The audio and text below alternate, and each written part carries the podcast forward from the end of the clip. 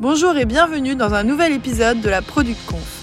Notre mission encourager et faciliter le partage au sein de la communauté produit. Bonne écoute euh, bah écoute, euh, déjà, merci Savinien euh, d'avoir accepté notre invitation pour ce, pour ce meet-up. alors Savinien, du coup, CPO de partout. Est-ce que tu peux déjà, peut-être pour ceux qui ne te connaissent pas encore, te présenter, te présenter en quelques mots? Alors salut Alexandre et salut Samy bah, qui est parti. Euh, merci du coup à, l'équipe LPCX pour l'invitation. Je suis, je suis super content de pouvoir y participer ce soir déjà.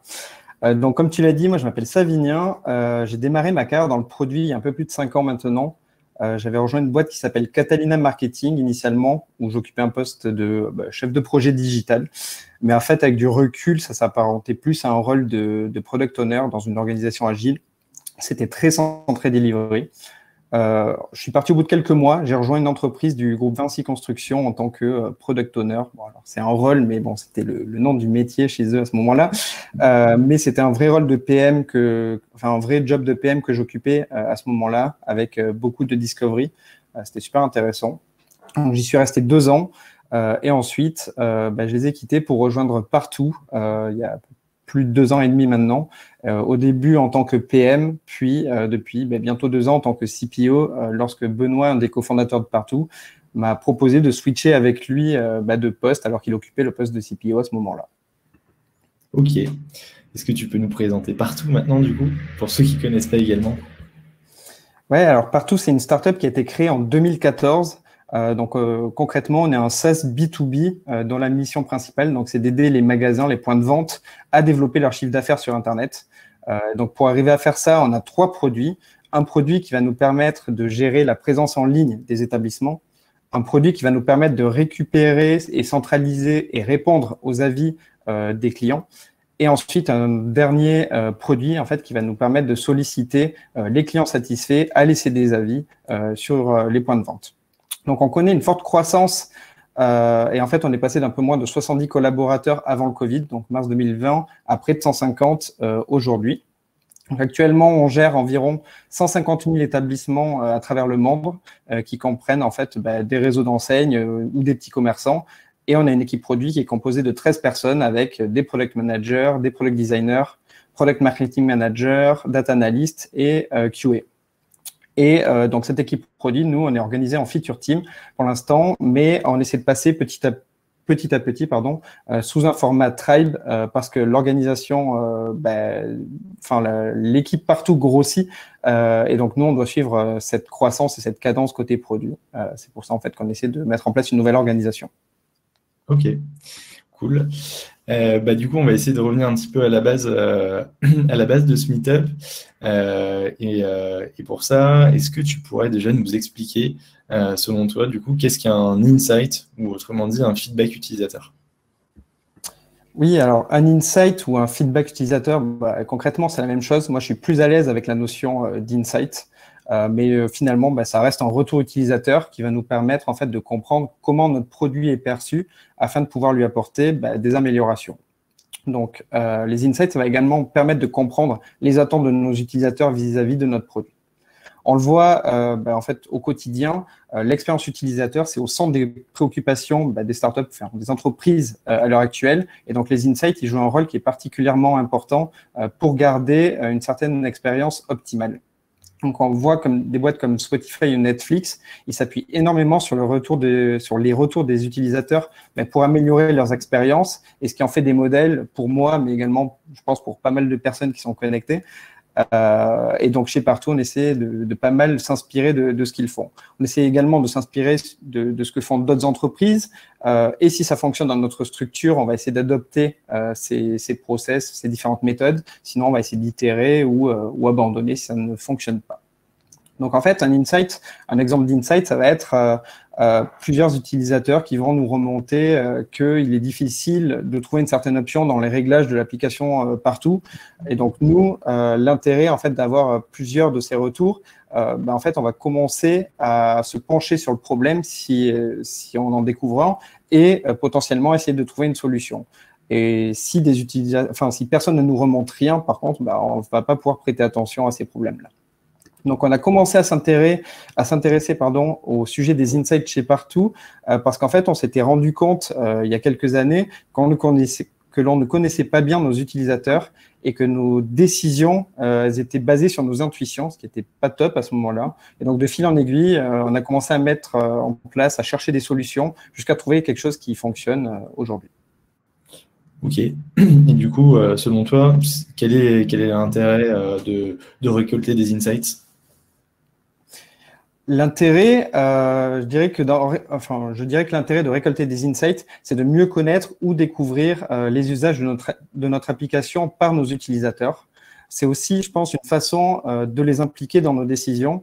Quand je dis utilisateurs, ça peut être les utilisateurs internes, donc les autres, enfin les membres des autres équipes chez partout, mais ça peut aussi être les utilisateurs externes, nos clients ou les clients de nos clients. Il y a un truc qui est super important, c'est qu'en fait, plus on va recevoir euh, d'insights, euh, meilleures seront les décisions produits que l'on prendra euh, derrière, parce qu'on va pouvoir confronter des problèmes provenant de différents utilisateurs. Et c'est aussi la raison pour laquelle on dit souvent chez Partout que bah, les insights, c'est de l'or, c'est quelque chose qu'on répète pas mal aux équipes en interne et qu'on les challenge, donc via des objectifs, via des classements, pour bah, pousser ces équipes en interne à en laisser le plus possible. Et pour, euh, enfin, sur ce sujet-là, en fait, pendant longtemps, on avait mis un objectif euh, d'insight à remonter euh, par Customer Success bah, chez partout. Et c'est un objectif que l'on traquait. Alors, c'était pas forcément la meilleure solution à faire, mais en fait, on recevait pas mal d'insights à ce moment-là. C'était intéressant. Le problème, c'est que les forcer à le faire, ça nous donnait des insights de mauvaise qualité. Ok, super, très clair. Du coup, opérationnellement, est-ce que tu peux nous expliquer un petit peu comment comment vous récoltez des insights et euh, quelles sont euh, les formes et les types d'insights euh, que tu récoltes? Ouais, alors on a plusieurs canaux de récolte. le premier, je pense que c'est le NPS pour celles et ceux qui ne savent pas ce que c'est. le NPS, c'est le Net Promoter, Score. C'est un indice qui est compris entre moins 100 et 100 et qui va permettre de déterminer la satisfaction de nos utilisateurs vis-à-vis de notre application, vis à -vis de notre produit. Dans notre app, en fait, opérationnellement, nous, on va afficher un pop-up euh, qui va s'afficher sous certaines conditions et qui va permettre à nos utilisateurs euh, de nous laisser une note qui est comprise entre 0 euh, et 10 et ils vont aussi avoir la possibilité de laisser, enfin, d'y associer un commentaire. Si la note elle est comprise entre 0 et 6, on va parler d'utilisateurs de type détracteur, c'est-à-dire que ce sont des personnes qui ne vont pas promouvoir notre application auprès de leur entourage. Si la note elle est entre 7 et 8, on va parler d'utilisateurs passifs, donc des utilisateurs neutres qui vont euh, bah, en fait qui vont ni promouvoir euh, bah, ni euh, ni enfin qui ne vont pas promouvoir notre application auprès des autres. Et au-dessus, on va considérer ça comme étant des promoteurs, donc les notes qui sont au-dessus de 8. Et donc ça, c'est les personnes qui vont promouvoir notre application et en faire l'éloge auprès bah, de, de leur entourage. Donc, on considère ensuite euh, qu'une entreprise qui a une note de NPS qui est autour de 50, voire plus, qui a une, enfin, une entreprise qui a une note de 50, voire plus, on considère qu'elle a une très bonne satisfaction client. Donc, c'est le cas de partout. Euh, mais on pourrait encore s'améliorer euh, quand on voit, par exemple, Alan qui a un NPS de 73 en 2020. on a encore de la marge et on va essayer de bosser là-dessus encore cette année. Et donc, opérationnellement, chez Partout, lorsqu'on va recevoir une note de NPS, on va recevoir une notification sur Slack. Et pour les mauvaises notes euh, reçues, on va tenter de contacter les utilisateurs qui ont laissé ces notes euh, pour essayer de comprendre les raisons qui les ont poussés à, les laisser et faire en sorte potentiellement euh, ben, en fait, de trouver des solutions à court terme pour régler ça pour le reste des personnes et éviter d'avoir toujours ben, de mauvaises notes. Ensuite, on fait des interviews utilisateurs, on fait des tests utilisateurs qui vont nous permettre de déterminer ben, les usages actuels euh, ou futurs, mais qui vont également aussi permettre de mettre en avant les problèmes qui sont rencontrés par ces utilisateurs. Et ce dernier point, il est, crucial pour nous euh, parce qu'on essaie de plus en plus de tendre vers une organisation qui est centrée euh, sur les problèmes et non pas sur les solutions. Ensuite, euh, bon, ça c'est assez classique, mais on va essayer de traquer les usages dans notre app. Euh, c'est des choses qui sont intéressantes à creuser, qui vont nous permettre de valider ou non euh, certaines hypothèses. Donc, pour faire ça, on utilise des dashboards et des KPI d'usage de l'app, par exemple le nombre d'utilisateurs qui sont connectés, combien de fois la fonctionnalité a été utilisée cette dernière semaine, etc. Et euh, puisqu'en fait, il est plus difficile d'obtenir des insights en B2B qu'en B2C, euh, en interne, on utilise un formulaire qui va, nous permettre à nos équipes internes, euh, surtout les équipes business qui sont les plus proches de nos clients et prospects, bah, de retranscrire les propos, leurs propos, afin que le message y passe à l'équipe produit. Ok, très clair. Euh, je vois que du coup des, personnes ont déjà commencé. N'hésitez pas à inscrire toutes vos questions dans l'onglet questions, petit rappel. Euh, voilà. Euh, du coup, est-ce que tu pourrais nous expliquer un petit peu quelle a été la démarche pour en arriver là, de quoi vous êtes parti? Et comment vous faisiez peut-être avant de récolter des insights? Quel a été votre processus pour y arriver? Oui, alors euh, je me souviens qu'en fait on a essayé pendant assez longtemps de déterminer des personas et en fait qu'on s'est rendu compte une fois que, ben, que l'on avait réussi à, en avoir certains en fait qu'on ne pouvait pas en tirer énormément de valeur. Euh, donc on a essayé de réfléchir à plusieurs solutions euh, autres comme des formulaires, etc. Alors au début on faisait ça via Google Form, après on était passé sur Typeform, etc. On a pas mal itéré euh, pendant plusieurs mois bah, pour arriver à un résultat qui apportait de la valeur. Ce qui était marrant, c'est qu'en fait, on a passé énormément de temps sur les personas. À la fin, on était euh, bah, super content d'avoir un résultat, même si on avait énormément de, personas parce qu'on a beaucoup de typologies d'utilisateurs, mais que derrière, en fait, on savait pas comment les exploiter.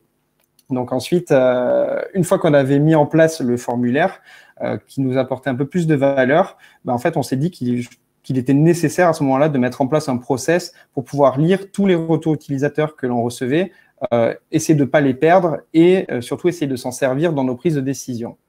Et donc, euh, au final, on a déterminé un process en trois étapes qui bouge plus trop maintenant, donc parce qu'il est pas mal utilisé, opérationnel et, surtout, bah, il nous apporte de la valeur.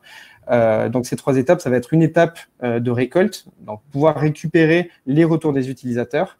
Ensuite, une étape euh, de traitement, donc qui va permettre de qualifier euh, les insights, les rendre exploitables et compréhensibles par tout le monde. Euh, et enfin, une étape d'exploitation, donc qui va nous permettre de prioriser, affiner certains sujets ou prendre des décisions. Ok, super. et du coup, tu as commencé à évoquer le sujet très très brièvement tout à l'heure. Est-ce que tu peux nous expliquer pourquoi, pourquoi il est est aujourd'hui plus difficile d'obtenir des insights en, B2B plutôt qu'en B2C Ouais, alors là, je pense que je vais pas mal répéter les propos de Maya Metz, donc, qui avait déjà abordé le sujet euh, des insights dans un contexte B2B euh, bah, pour LPCX, mais c'est pas trop grave. Euh, je pense que ça veut simplement dire qu'on a les mêmes problématiques. On va vous euh, d'ailleurs le, podcast sur, sur le channel pour ceux qui souhaiteraient l'écouter plus tard. Yes. Euh, donc, bah, déjà, premièrement, je pense qu'une solution B2B, elle touche un panel d'utilisateurs qui va être beaucoup plus faible qu'une app en B2C. Euh, ensuite, euh, la plupart des acheteurs de notre solution, c'est pas les utilisateurs finaux. donc, je pense que les interroger sur leurs usages de l'application, bah, ça n'a pas trop de sens et que ça serait une perte de temps. Euh, si je prends l'exemple, donc pour partout, d'un directeur d'enseigne euh, qui achète notre solution, bah, l'utilisateur final, bah, ce sera euh, le directeur de magasin en local, donc qui n'est pas la même personne. Et nous, les insights qui nous intéressent, c'est ceux de ce dernier, et c'est ces insights que, que l'on essaie de récolter. Et donc, c'est aussi la raison pour laquelle on challenge nos équipes en interne. Donc, souvent, c'est les sales, customer success, customer care, SMBs, etc., pour qu'ils nous laissent un maximum d'insights parce que ce sont ces équipes en interne, en fait, qui sont les plus proches des utilisateurs finaux et donc qui vont nous apporter le plus de valeur. Ok, très clair. Euh, tu as commencé à évoquer également le sujet euh, tout à l'heure. Euh, est-ce que tu peux nous expliquer un petit peu le, le process que vous avez de récolte des insights? Effectivement, je l'ai un peu abordé avant. Euh, en fait, on utilise plusieurs méthodes, enfin le NPS, les user interviews, etc. Mais euh, moi, je voulais parler surtout de notre formulaire en interne, qui est bah, finalement le plus utilisé et qui nous apporte le plus de valeur. Donc, ce formulaire, euh, il est accessible depuis un portail en ligne euh, qui regroupe bah, d'autres formulaires chez partout, donc des formulaires de bugs, de demandes de design, etc. Il est accessible à tous les employés euh, de chez partout. Et ce formulaire, en fait, il est focalisé sur les problèmes et sur les objectifs à atteindre. Donc, si une personne souhaite faire un, insight, elle va remplir plusieurs informations comme bah, le nom du prospect, euh, enfin le nom de l'utilisateur, euh, une description du problème qui est rencontré par celui-ci, euh, le résultat qui est attendu. Donc, on va parler d'un résultat et pas d'une solution. et l'objectif qu'il vise. Ça va être améliorer les ventes, améliorer la satisfaction client, etc. Donc, si je prends un exemple, euh, si on a une personne de l'équipe Customer Success chez Partout euh, qui va créer un insight pour dire qu'un utilisateur ou un client n'arrive pas à exporter euh, ses données et qu'il souhaite avoir un bouton parce que son objectif c'est gagner du temps dans son process quotidien, ben ça c'est le type d'insight en fait que l'on va traiter côté produit chez Partout. Ok, super. Et du coup, une fois qu'on a récolté ces insights, est-ce que tu peux nous dire comment, comment les traiter au mieux? Ouais, alors le traitement, c'est une étape qui est clé chez nous. Et en fait, on s'est fixé une règle qui est très importante et que l'on essaie de suivre au maximum, c'est qu'un insight doit correspondre à un et un seul besoin utilisateur. Donc, on a mis en place un process euh, tournant dans l'équipe produit euh, chez Partout où chaque semaine, il y a un PM en fait qui est responsable du traitement des insights. Et donc, de cette manière, chaque PM qui est confronté, euh, enfin, chaque PM est confronté à des retours utilisateurs et donc à des problèmes de ceux-ci. Donc, le traitement, en fait, euh, bah, concrètement, euh, lorsqu'un insight est laissé, le PM euh, qui se retrouve face à, cet insight, il, peut se retrouver face à, trois situations. L'insight, il est clair, il est compréhensible, et dans ce cas, le PM, il va taguer cet insight. Donc, soit avec un tag existant qui parle du même sujet, soit il va créer un tag qui est plus approprié. En fait, un tag, ça va être euh, bah, une étiquette qu'il va mettre sur euh, le sur l'insight. Si c'est une nouvelle fonctionnalité, il va mettre un nouveau tag. Si c'est une fonctionnalité existante, il va utiliser un tag existant. Mais on, va y revenir euh, après pendant la partie d'exploitation. Ensuite, une deuxième situation, c'est si l'insight il est pas clair. Dans ce cas, en fait, le PM il va, il va essayer de rentrer en contact avec la personne qui a laissé cet insight pour pouvoir le clarifier et le reformuler si besoin. Et il faut faire attention pendant cette étape à ne pas introduire un biais en déformant, le propos initial. C'est super important parce que l'insight, il est exprimé par, un utilisateur, il est retranscrit par une autre personne de chez Partout, donc une, personne d'une équipe de chez Partout. Et donc, il y a déjà un biais qui est introduit en quelque sorte. Et il faut faire attention à, ce que cet insight ne soit pas déformé une nouvelle fois lors de sa clarification ou de sa reformulation.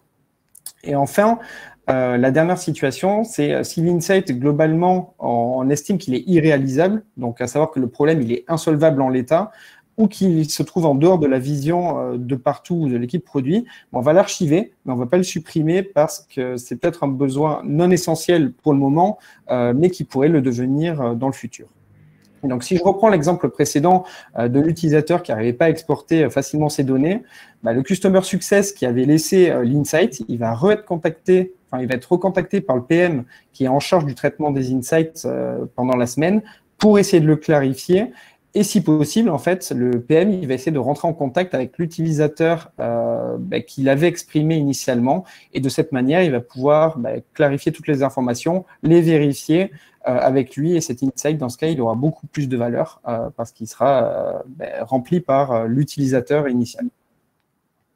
Ok, Bah, du coup, une fois que j'ai euh, bien récolté, j'ai bien euh, traité mes insights, est-ce que tu peux nous expliquer euh, comment, bah, comment les exploiter, tout simplement?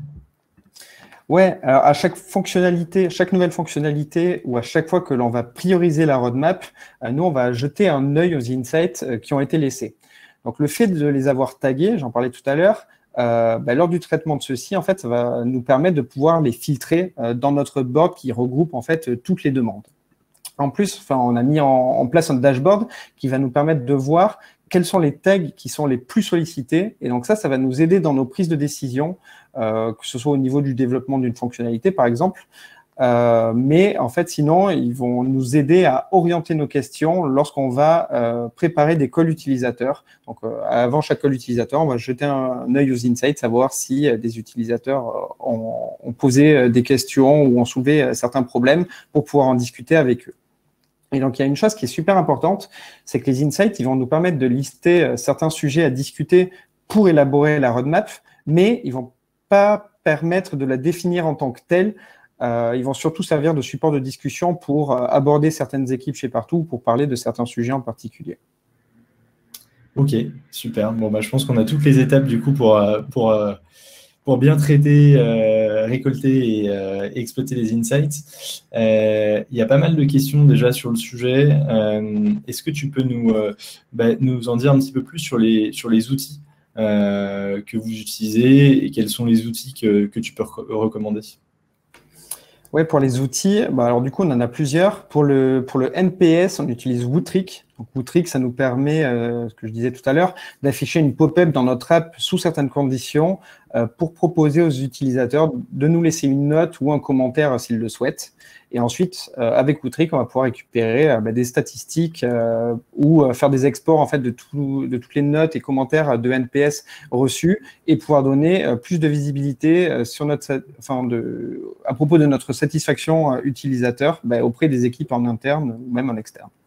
Ensuite, pour effectuer nos tests utilisateurs, on s'appuie sur des prototypes bah, Figma euh, pour, pardon, pour nos tests utilisateurs, oui, on s'appuie sur des prototypes Figma couplés avec Maze pour effectuer les entretiens et récolter euh, quelques KPIs. Maze, ça nous permet de poser des questions, de traquer les mouvements et les clics des utilisateurs sur des maquettes. Euh, c'est très utile parce qu'on récupère ben, quelques KPI, on a les heatmaps des clics, ça va nous permettre d'améliorer ben, l'expérience utilisateur en général dans notre app. Ensuite, pour la retranscription des calls utilisateurs et, des tests, on utilise Notion, donc euh, Notion classique. On n'utilise pas uniquement pour ça, mais c'est un bon format pour parcourir ce qui a été dit par nos utilisateurs et retrouver facilement les informations. Et euh, ensuite, ben ouais, la frugalité, en fait, ça fait un peu notre force chez Partout et c'est aussi la raison pour laquelle euh, on est resté autofinancé pendant longtemps. Donc, on essaye d'utiliser au max les outils que l'on a que l'on a déjà mis en place. Et donc, pour notre formulaire euh, que j'abordais tout à l'heure, au départ, on utilisait un formulaire avec Google Form. Ensuite, on était passé sur Typeform que l'on avait couplé avec Trello pour remonter les insights. Mais ensuite, euh, lorsqu'on a mis en place Jira Service Desk pour le traitement des bugs, euh, en fait, on avait décidé de créer un formulaire sur cet outil de ticketing et on a mis en place un workflow, un workflow dédié aux insights sur cet outil-là. Donc, en quelque sorte, on a détourné Jira Service Desk. D'ailleurs, je crois que Jira Service Desk s'appelle Jira Service Management, quelque chose comme ça maintenant. Euh, mais, mais, voilà. Et ensuite, du coup, pour améliorer l'expérience, encore, on a ajouté des notifications Slack, des emails automatiques en cas de changement de statut d'un insight. Par exemple, si un insight a été laissé par un utilisateur et finalement a été développé un jour, ben, on va le changer au moment où on va le changer de colonne. On va trigger un mail automatique de changement de statut. Et euh, comme ça, en fait, bah, c'est super utile pour, euh, bah, notifier les, utilisateurs en fait, qui nous ont laissé des insights que ceux-ci ont été pris en considération. Ensuite, euh, bah, le dernier outil, pour récupérer nos, statistiques telles que le classement des insights, etc., on a mis en place un dashboard Google Data Studio qui est couplé aux données que l'on récupère de Jira. Et ce dashboard, il va nous permettre de savoir quel tag euh, sont les plus récurrents. Euh, il va nous permettre d'obtenir aussi le classement des personnes qui ont laissé le plus d'insights pour que l'on puisse les remercier et qu'on puisse les motiver euh, à continuer d'en laisser un peu tous les jours. Ok, merci pour tous ces outils. ça a l'air assez facile, du coup, tout ça. Est-ce que peut-être tu peux nous partager un petit peu les, problèmes qu'on peut rencontrer avec les insights laissés ou les, les problèmes que tu as déjà pu rencontrer? Ouais, alors effectivement, ça paraît facile, mais ça l'est vraiment pas dans les faits.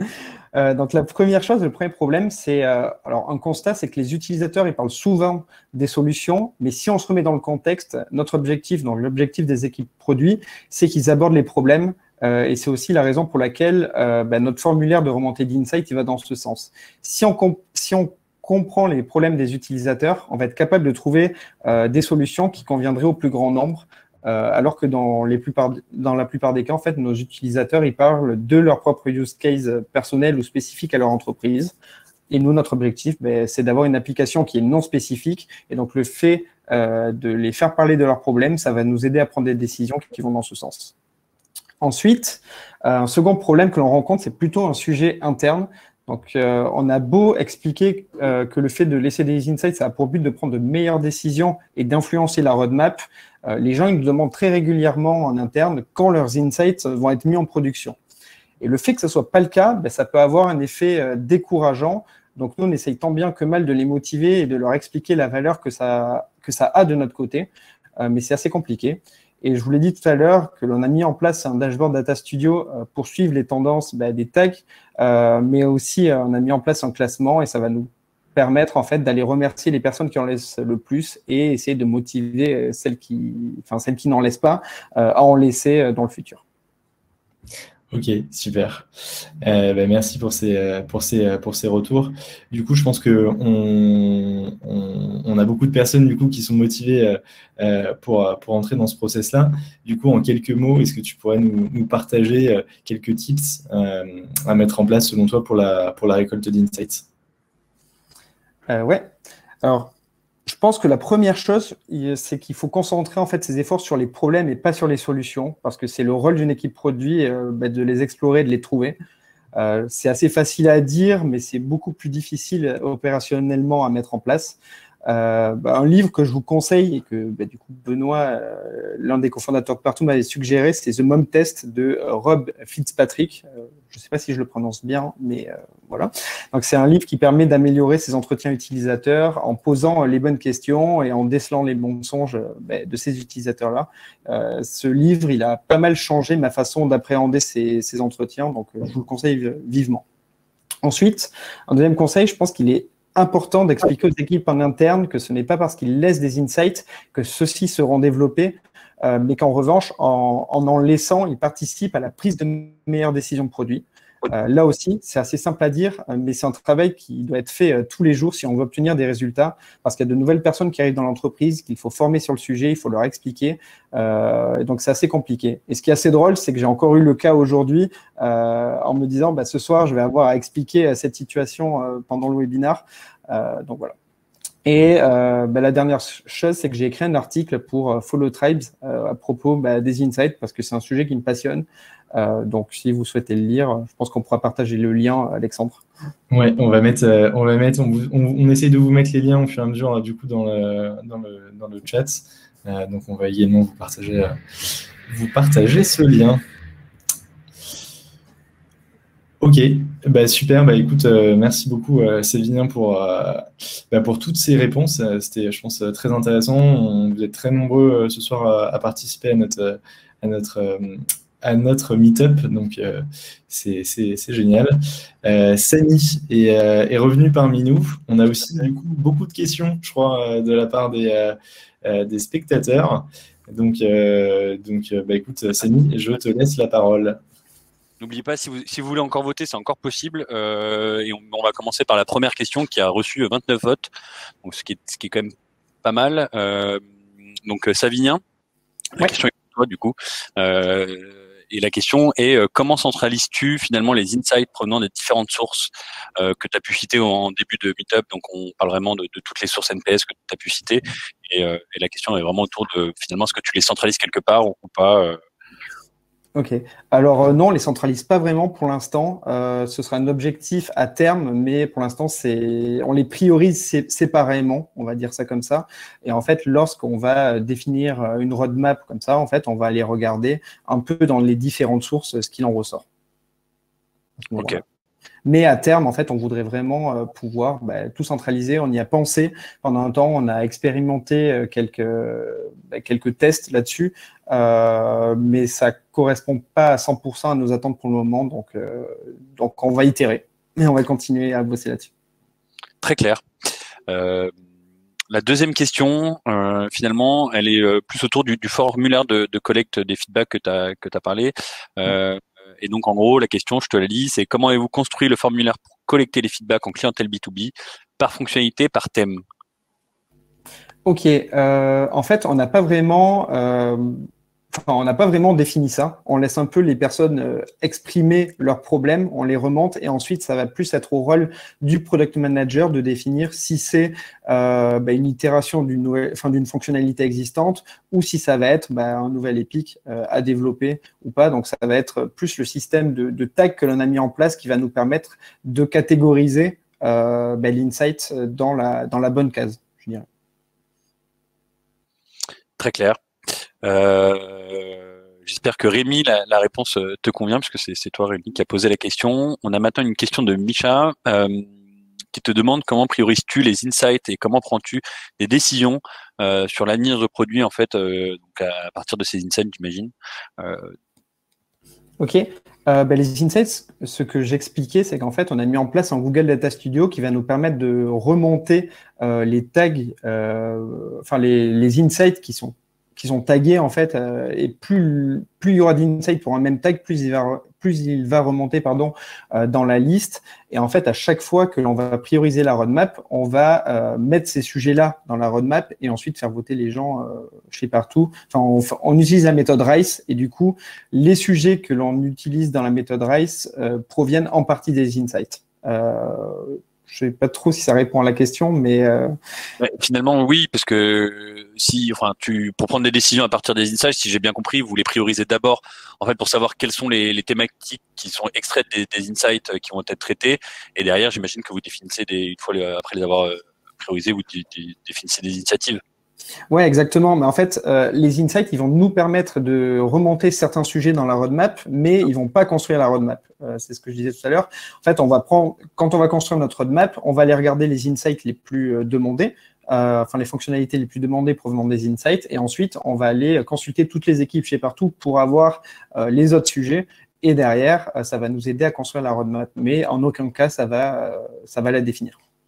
Très clair on a une nouvelle question du coup de, Lucie qui demande euh, si tu peux nous en dire plus sur le formulaire de, donné aux équipes business pour remonter les insights produits.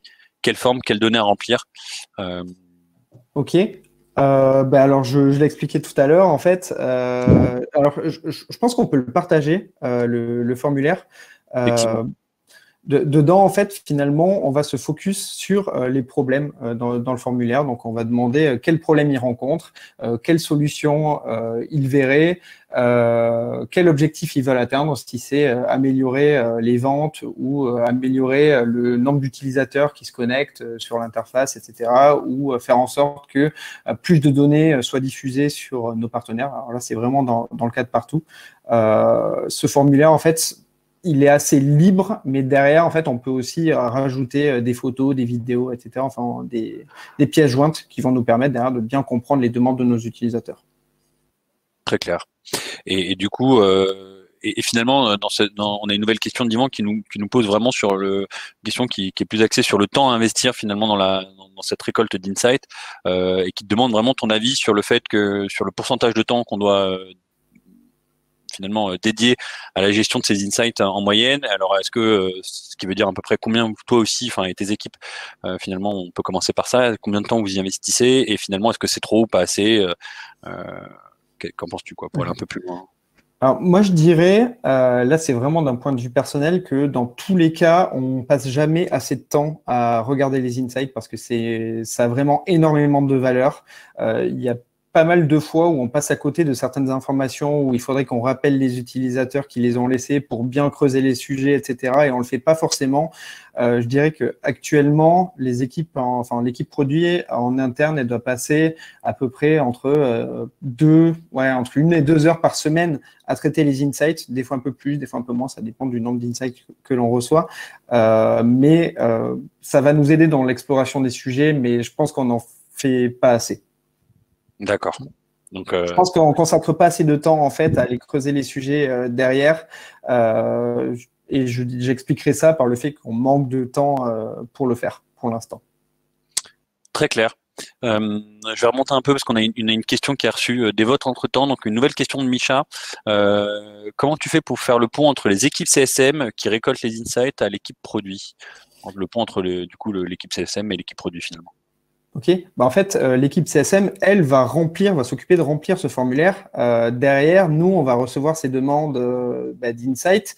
Euh, on saura quelle personne de l'équipe CSM aura laissé l'insight et nous, on va pouvoir du coup bah, rentrer en contact avec cette personne si on a besoin de creuser les informations, si on a besoin de rentrer en contact avec l'utilisateur qui avait qui avait exprimé cet insight ou le client au départ. Euh, c'est un peu ça le pont. Euh, bah, finalement, le, formulaire fait le pont. Quoi. Très clair. Euh, et on a, on a une donc encore une question. On en a plein. Hein. Je pense que je ne sais pas si on aura le temps de, toutes les traiter ce soir, mais, mais, je pense qu'on a encore un peu de temps pour en traiter. Du coup, on a une nouvelle question de, Gauthier euh, qui te demande dans tes équipes finalement quelle est la place des product designers et des UX researchers euh, dans la recherche de nouveaux insights euh, finalement par rapport au product manager et à la gestion de ces, formulaires et des cartes finalement qui sont remontées? Ok, alors on n'a pas de euh, vraiment de UX researcher en, en tant que tel euh, pour le moment. En tout cas, les product designers, eux, euh, ils, ils s'occupent pas pour l'instant de traiter les insights, mais de temps en temps, en fait, quand ils font des calls utilisateurs parce qu'ils participent aux tests utilisateurs, etc., eux, ils en remontent à ce moment-là et ils essaient en fait ben, d'avoir le plus d'informations possible avant de remonter ces insights-là. Euh, moi, j'aimerais bien euh, à terme euh, que l'on puisse avoir des UX researchers qui en fait rentrent un peu plus dans le détail des insights que l'on a reçus, qui puissent aussi bah, creuser, croiser un peu les demandes qui sont reçues pour déterminer potentiellement de nouvelles opportunités pour partout. Très clair. on se fait encore une ou deux questions. Structurellement, qui est en charge du traitement des insights, data analyst, PO Ouais, bah, c'est le PM euh, chez Partout. C'est vraiment euh, un PM par semaine qui est dédié au traitement des insights. Donc, euh, concrètement, ce qu'il va faire, c'est que euh, il va regarder un peu tous les jours tous les insights qui sont laissés. Ensuite, il va les ouvrir un par un, essayer de les comprendre, essayer de, bah, les clarifier si c'est pas le cas, euh, essayer de les splitter s'il le faut, etc. Euh, pour faire en sorte que chaque insight soit compréhensible par n'importe qui qui repasserait sur la carte euh, derrière. Et quand je dis compréhensible, ça peut être euh, dans l'équipe produit ou dans n'importe quelle équipe derrière en fait, l'objectif, c'est d'avoir un board qui soit clean pour que derrière, on puisse prendre les meilleures décisions possibles. Très clair. Euh, du coup, c'était une question de Pierre. On passe à une question de Sandra. Euh, qui recontacte les utilisateurs qui ont mis des mauvaises notes? L'équipe CSM ou l'équipe produit? Alors ça dépend, ça peut être les deux. De temps en temps, en fait, on demande euh, bah, à l'équipe CSM de, recontacter euh, bah, du coup les utilisateurs euh, qui laissent des mauvaises notes, et ensuite derrière, ils nous font un feedback ou pas. De temps en temps, il y a des loupés, mais en fait, on essaie vraiment au maximum bah, de, récolter du coup les feedbacks de ces utilisateurs-là. Mais aussi, l'équipe produit le fait. Moi, par exemple, la semaine dernière, j'ai appelé cinq utilisateurs qui nous avaient laissé un mauvais NPS pour comprendre pourquoi ils l'avaient fait et connaître les raisons, faire des insights derrière et je trouve que c'est super intéressant euh, de les appeler, euh, surtout qu'ils sont agréablement surpris quand on les appelle à chaque fois. Euh, donc ça se passe plutôt bien et, je trouve que c'est super intéressant que ce soit l'équipe produit de le faire. Ça leur permet aussi, dans le B2B, bah, de rentrer en contact avec des utilisateurs finaux. Et comme je le disais tout à l'heure, c'est beaucoup plus difficile. Donc c'est vraiment une des rares occasions de pouvoir le faire. Donc il faut en profiter. Très bien. Merci pour cette réponse. Sachez que juste euh, pour le formulaire, Alexandre, du coup, euh, tu nous avais fourni un screenshot du formulaire. On vient de le mettre euh, en commentaire finalement sur la partie chat. Donc, pour la question qui a été posée un peu avant, bah, n'hésitez pas à aller regarder ce screenshot du formulaire et à aller laisser, si vous avez l'occasion de tester finalement en B2B partout, à aller laisser un petit insight à Savinien. Je pense qu'on peut prendre une dernière question.